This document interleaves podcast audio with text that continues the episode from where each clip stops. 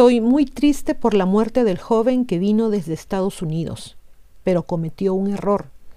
Tuvo la oportunidad de salvarse, pero insistió y lo pagó con su vida.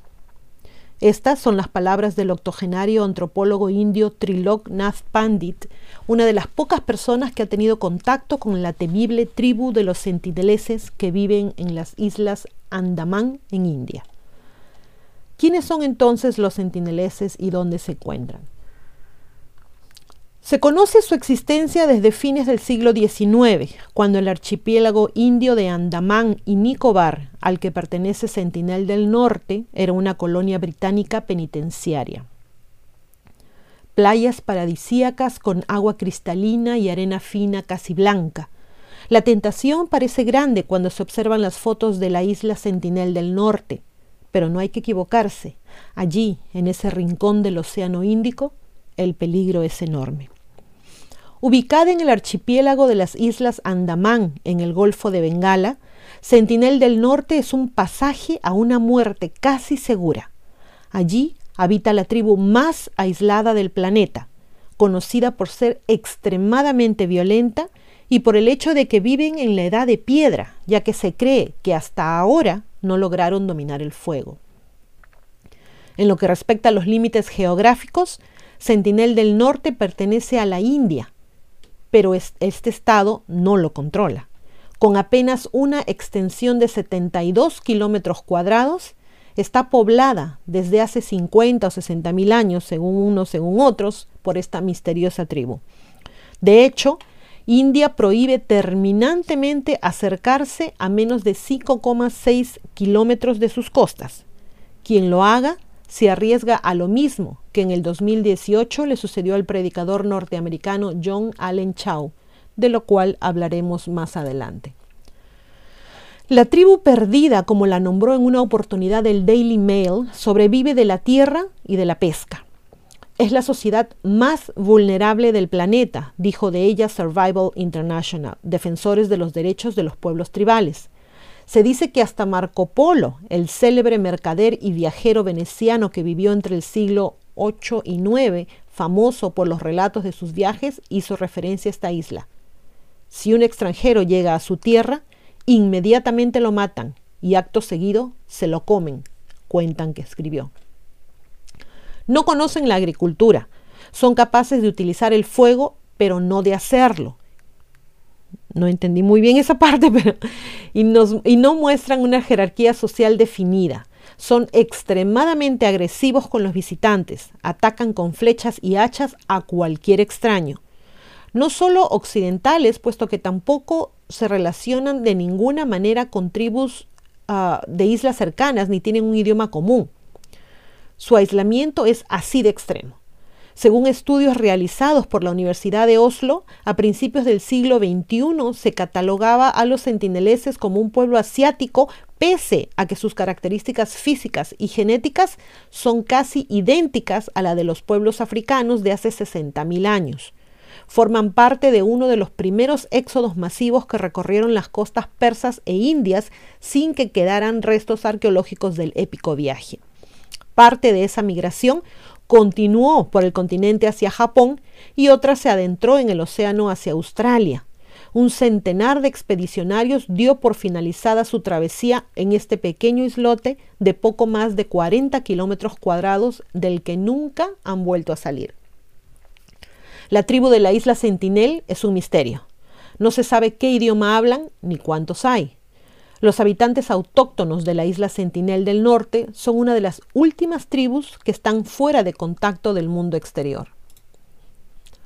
Son tan desconocidos que aún en la propia India hay poca conciencia de su existencia, comentó Ayesha Pereira, editora del servicio Indie de la BBC en Delhi. Se estima que solo quedan entre 50 y 150 personas de la tribu en la isla, cuya visita es ilegal debido al riesgo de que la tribu se contamine de enfermedades foráneas.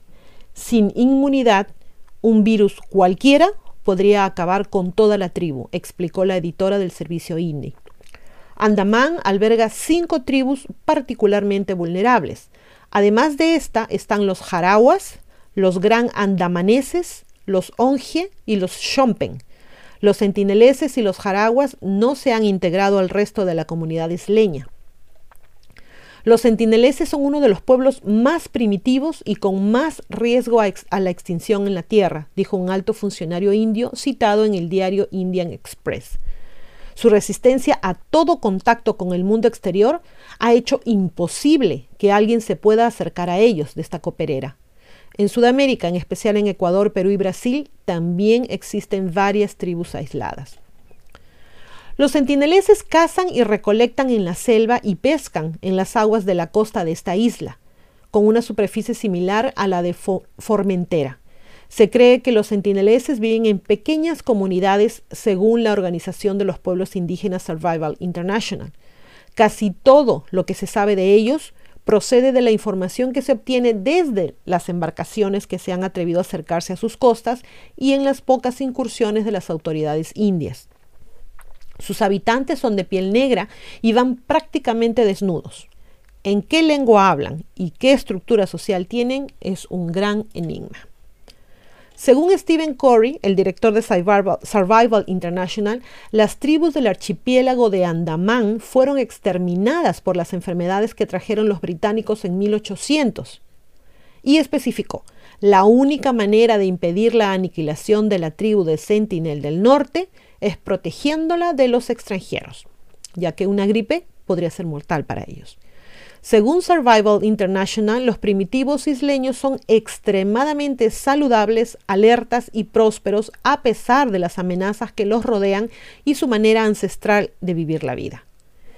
En las islas y en Port Blair, el puerto más grande cercano, existía incluso la creencia popular de que los habitantes de Sentinel del Norte eran en realidad convictos de Patán o Pathan, un grupo étnico originario de Afganistán y Pakistán que se había escapado de cárceles británicas y había camuflado su altura y su tez dejándose el cabello largo, evocó Pandit en el mismo artículo.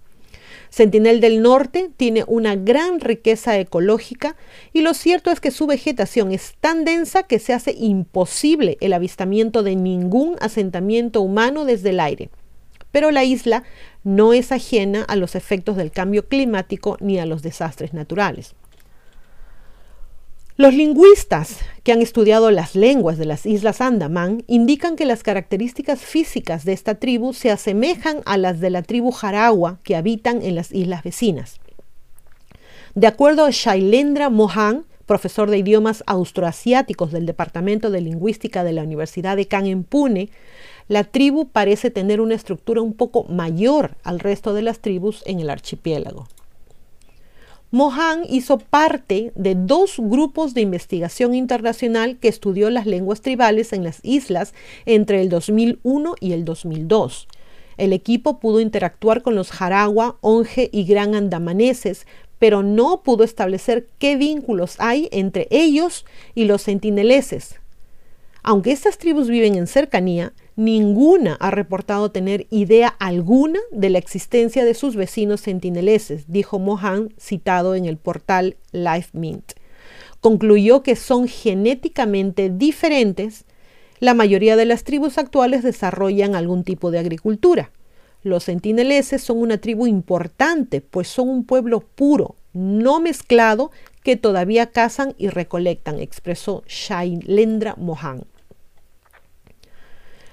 Los intentos de contacto se han documentado desde por lo menos 1771.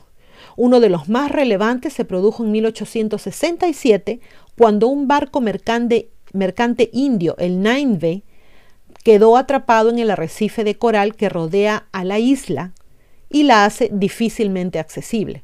Su tripulación llegó a la costa en botes de emergencia y fue hallada muerta meses después por un barco de rescate de la Royal Navy. Hasta allí viajó Jeremiah Humphrey en 1867 en busca de convictos fugitivos. Vimos a unos diez hombres en la playa desnudos, de pelo largo y con arcos y flechas pescando. Se escondieron al ver acercarse el bote. La tripulación de andamaneses que acompañaba a Humphrey entró en pánico. No dejaban de repetir que eran muy, muy feroces. Humphrey viró su barco sin llegar a tocar la orilla de Sentinel.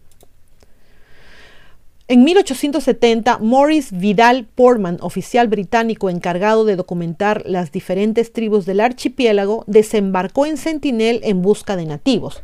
Encontró que la isla estaba compuesta principalmente de piedra caliza y coral. El suelo es ligero y adecuado para el cultivo de las palmas de coco, observó. Portman entró en contacto con varios miembros de la tribu y volvió para convertir la isla en una plantación de cocos y de paso introducir en Sentinel gérmenes y virus que muy posiblemente diezmaron la población y convencieron a los sentineleses de que los foráneos no podían traerles nada bueno.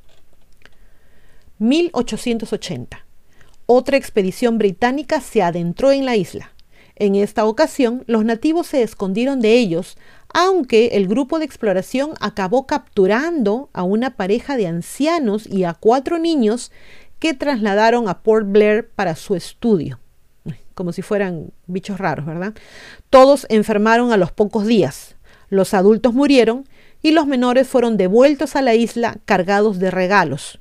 Se desconocen las consecuencias exactas que esto tuvo para la población nativa, pero los antropólogos de la región han mencionado habitualmente este capítulo como posible explicación a su actitud hostil hacia los extraños y no es para menos. El antropólogo indio Trilokinath Pandit fue el único que logró un encuentro amistoso con ellos. El 4 de enero de 1991, tras 24 años intentándolo. Y la historia va así. Durante unos 30 años, el gobierno condujo expediciones de contacto limitado que acabaron cosechando cierto éxito. Al frente de ellas estaba el único hombre que en toda la historia ha mantenido un contacto más o menos habitual con los sentineleses y ha logrado sobrevivir para contarlo. Se trata de Triloki Nath Pandit, el antropólogo al que el Ejecutivo encargó esta tarea en los años 60. Hoy, con 83 años, vive en su hogar de Nueva Delhi, sobrepasado por el caos de la ciudad y envuelto en fotos y recuerdos de sus inolvidables contactos con los hombres de la tribu no está seguro de que esto haya sido una buena idea. Pandit llegó a la isla Sentinel del Norte por primera vez en 1967 y, al igual que en 1880, los nativos reaccionaron escondiéndose en la jungla que cubre la práctica totalidad de la isla. Tal y como recordaba el antropólogo en un artículo publicado por The Independent hacía 25 años, lo intentaron de nuevo en 1970 y luego en 1973. Fueron recibidos con flechas y apenas lograron escapar. En 1974, al volver a la isla, lo hicieron cargados de cocos e incluso de un cerdo vivo que dejaron en la costa. Así reflejó Pandit en sus diarios la reacción de los aborígenes en los, regalos. Nos daban la espalda y se sentaban en cuclillas como para defecar. Pretendían insultarnos y decirnos que no éramos bienvenidos. En otros videos captados desde barcos se les puede ver en una actitud similar llevándose las manos a los genitales. Aquí hay que hacer una mención aparte. En 1974, un director de cine que visitó el lugar recibió un flechazo en una pierna cuando su equipo intentaba filmar un documental para la National Geographic. Continuamos. Pandit decía, la tribu, formada por unos 150 o 200 miembros, continúa resistiéndose a cualquier contacto con foráneos y atacan a cualquiera que se acerque. Hay que tener paciencia. Cualquier reacción desmedida o uso de la fuerza contra un grupo tan pequeño puede tener consecuencias mortales para su población, insiste Pandit. Pese al rechazo, los antropólogos tomaban nota de lo que los sentineleses recibían con agrado y lo que no. Concluyeron que su obsequio preferido eran los cocos, que no crecen en la isla, e intensificaron sus visitas que eran recibidas cada vez con menos hostilidad. Fue una labor que llevó décadas hasta que se pudo culminar en 1991.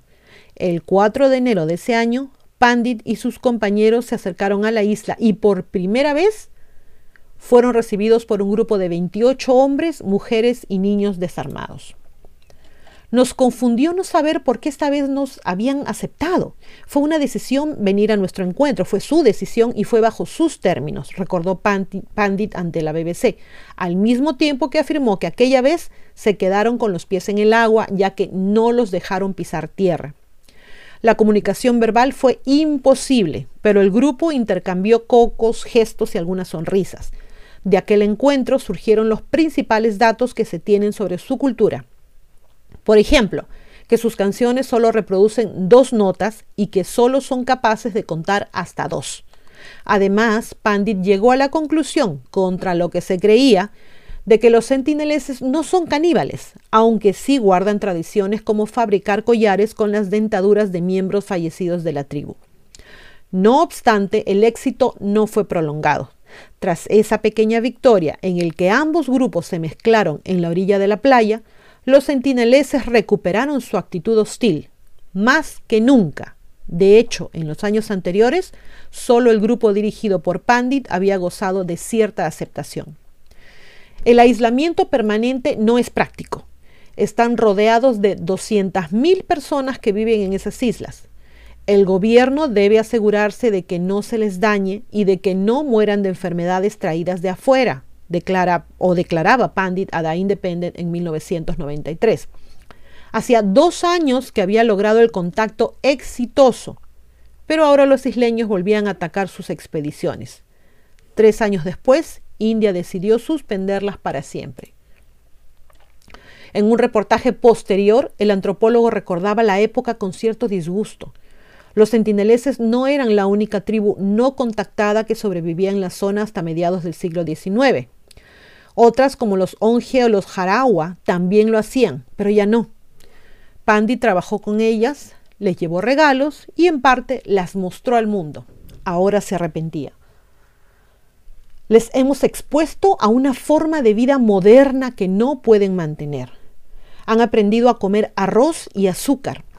Hemos convertido a gente libre en mendigos, sostenía en aquella entrevista. Y es cierto, especialmente en el caso de los Jarawa, víctimas incluso del turismo y los safaris humanos. Muchos de sus miembros han muerto por el contacto con enfermedades comunes pero desconocidas para su sistema inmunológico.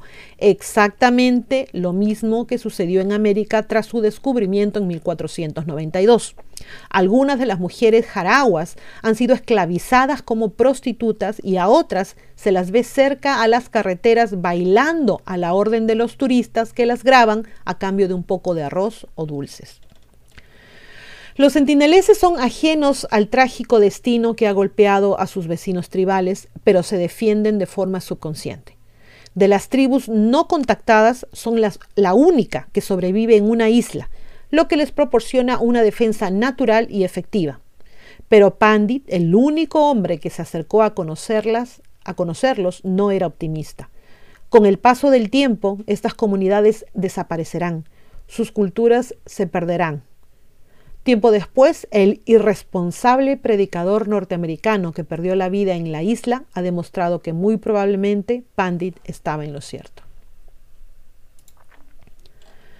El barco abandonado, hay un barco abandonado y los llevó a la Edad de Hierro. Uno de los capítulos más curiosos de la historia de la isla Sentinel del Norte se produjo precisamente durante esa época de aparente aperturismo. En agosto de 1981, el barco MV Primrose, por alguna razón, se acercó demasiado a la isla y quedó atrapado en la barrera de coral que les protege. El capitán de la nave sabía de la peligrosidad del terreno en que se encontraban y ordenó a la tripulación que permaneciera en el barco. Al cabo de unos días vieron cómo los nativos les amenazaban con arcos desde la costa y comenzaban a construir pequeñas canoas con las que se acercaron al casco. No llegaron a encontrar el modo de trepar y asaltarlo y sus flechas pudieron hacer poco contra el acero. Los tripulantes fueron rescatados en helicóptero, pero lo más sorprendente lo documentó Pandit y su equipo en sus visitas posteriores. Las armas con las que les atacaban ya no tenían puntas de madera, sino de hierro. El barco abandonado sigue allí, como lo pueden ver en la foto, al día de hoy visible desde Google Maps. Les había transportado súbitamente a la edad de hierro. En este lado de acá pueden ver el barco. Se acercan la imagen o van a Google Maps, se ve claramente. Las autoridades de la India entienden que los sentineleses son de algún modo conscientes del mundo que les rodea. Ven enormes cargueros a lo lejos y aviones que sobrevuelan su isla. Una de las fotos más míticas de este grupo humano corresponde a un nativo que ataca con flechas a una avioneta de reconocimiento que sobrevoló la isla en el 2004 para comprobar si la tribu había sobrevivido al gran tsunami. Y sí, lo habían hecho. La exploración fue superficial. Los sentineleses intentaron derribar a los helicópteros que volaron más bajo, arrojándoles piedras, flechas y lanzas. El tsunami sí afectó de hecho a Sentinel del Norte. Los arrecifes de coral que rodeaban la isla quedaron expuestos a la superficie debido al levantamiento tectónico. El programa de colaboración internacional Cordio, siglas en inglés de degradación de los arrecifes de coral en el Océano Índico, estima que es poco probable que los arrecifes de Sentinel sobrevivan, así como las lagunas y las principales zonas de pesca. India, como la mayoría de gobiernos de países sudamericanos en los que sobreviven grupos no contactados, ha decidido respetar su voluntad y no interferir de ninguna manera en el día a día de los sentineleses. En el 2006, las autoridades de la India convirtieron Sentinel del Norte en zona de exclusión tras la muerte de dos pescadores que se acercaron demasiado a la isla. En el 2001, el censo indio, en este caso realizado desde una eh, distancia prudencial, contó en Sentinel del Norte a 21 hombres y 18 mujeres. Una década más tarde, en el 2011, las autoridades vieron apenas 12 hombres y 3 mujeres, aunque se cree que el número actual es mayor, obviamente porque no se dejan ver así nada más, ¿verdad? Y así llegamos al hecho más reciente ocurrido en esta isla, Ahora estamos en el año 2018 y vamos a hablar de John Allen Chow. En ese año volvieron a hacer noticia los sentineleses tras el trágico incidente en el que el turista estadounidense John Allen Chow, de 26 años, perdió la vida. A fines de ese año, Chow viajó a Sentinel del Norte con la intención de evangelizar a la tribu. Su final fue trágico. Murió atravesado por las flechas de los sentineleses y su cuerpo nunca fue recuperado. Se dice que mientras le disparaban gritaba, Jesús los ama.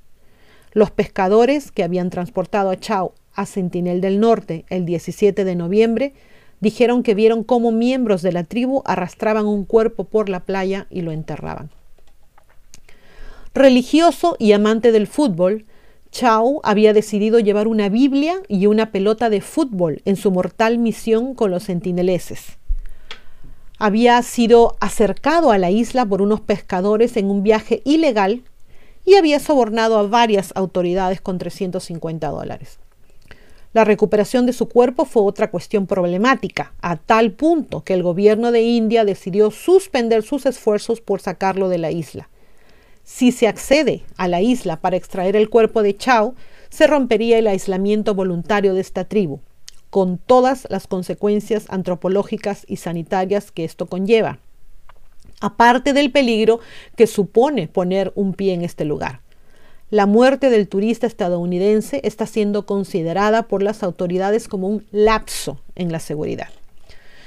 La policía solo consiguió llegar a 400 metros del lugar donde Chao fue visto por última vez, retrocediendo tan pronto como divisaron un grupo de hombres con arcos y flechas.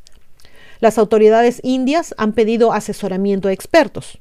Antropólogos y activistas se muestran partidarios de abortar la operación para evitar cualquier enfrentamiento con la comunidad local.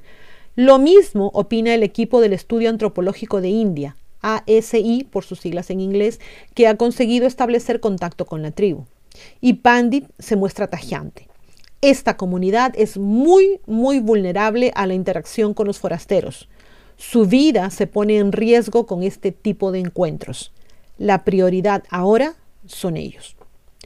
La muerte del joven ha atraído la atención mundial hacia la tribu, que sigue siendo uno de los pueblos más aislados del mundo.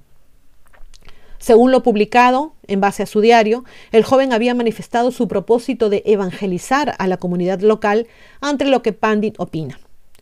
No se puede permitir la imposición de valores y obligaciones en base a creencias que una tribu local no ha elegido.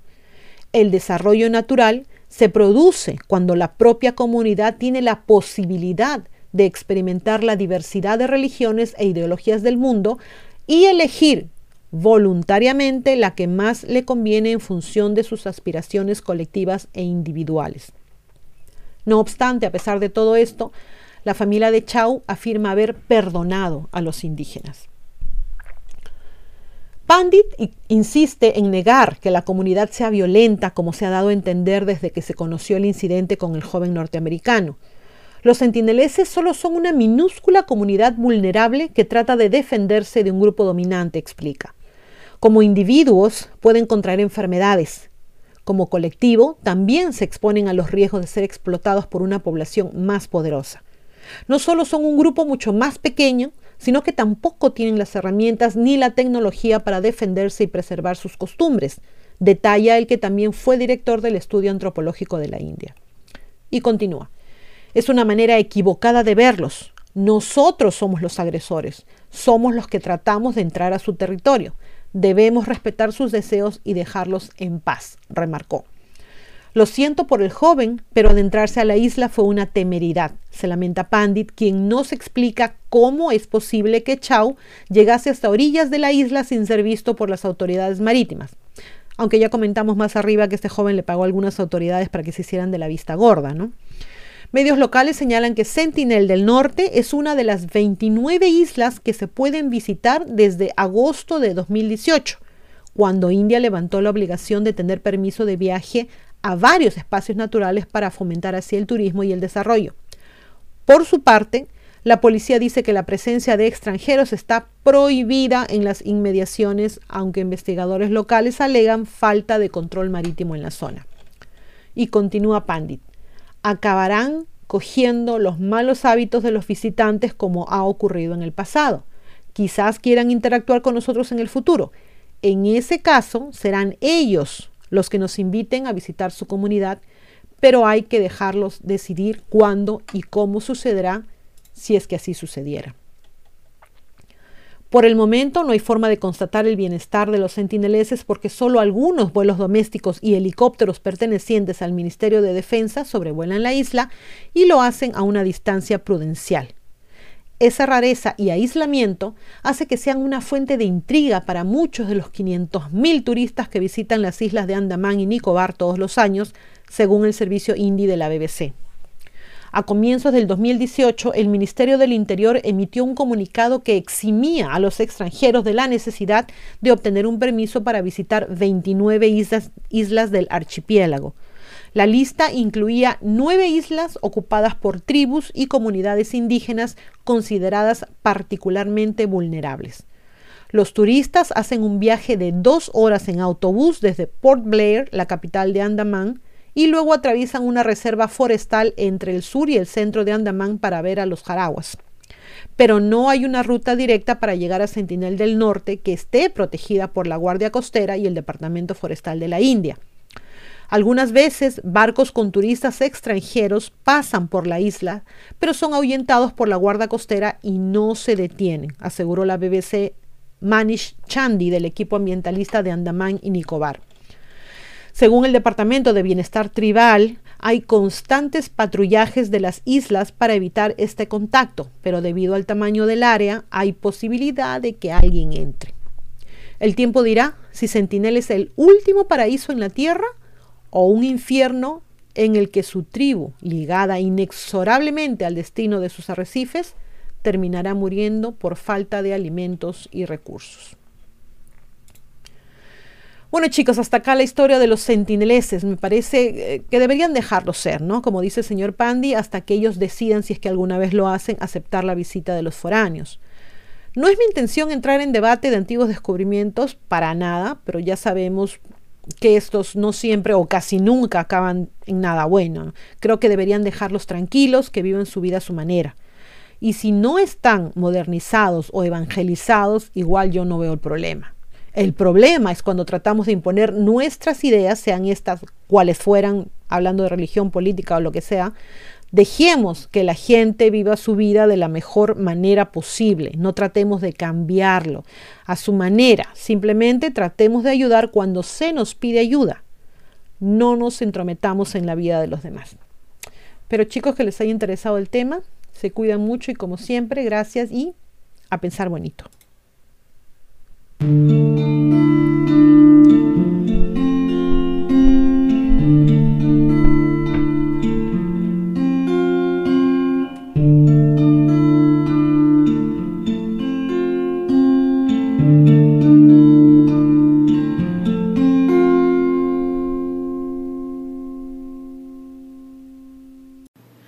No se olviden de suscribirse a Ileana Historias y a Divulgación Total en YouTube, hacer clic en la campanita para recibir las notificaciones cuando subimos nuevos videos, poner sus pulgares arriba, hacer like y compartir.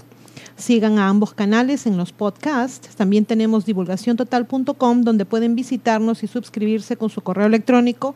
Y seguimos en todas las redes sociales, Facebook, a Twitter, Parler, Telegram, Twitch. Aceptamos sus colaboraciones en PayPal y tenemos también merchandising en Teespring. A pensar bonito.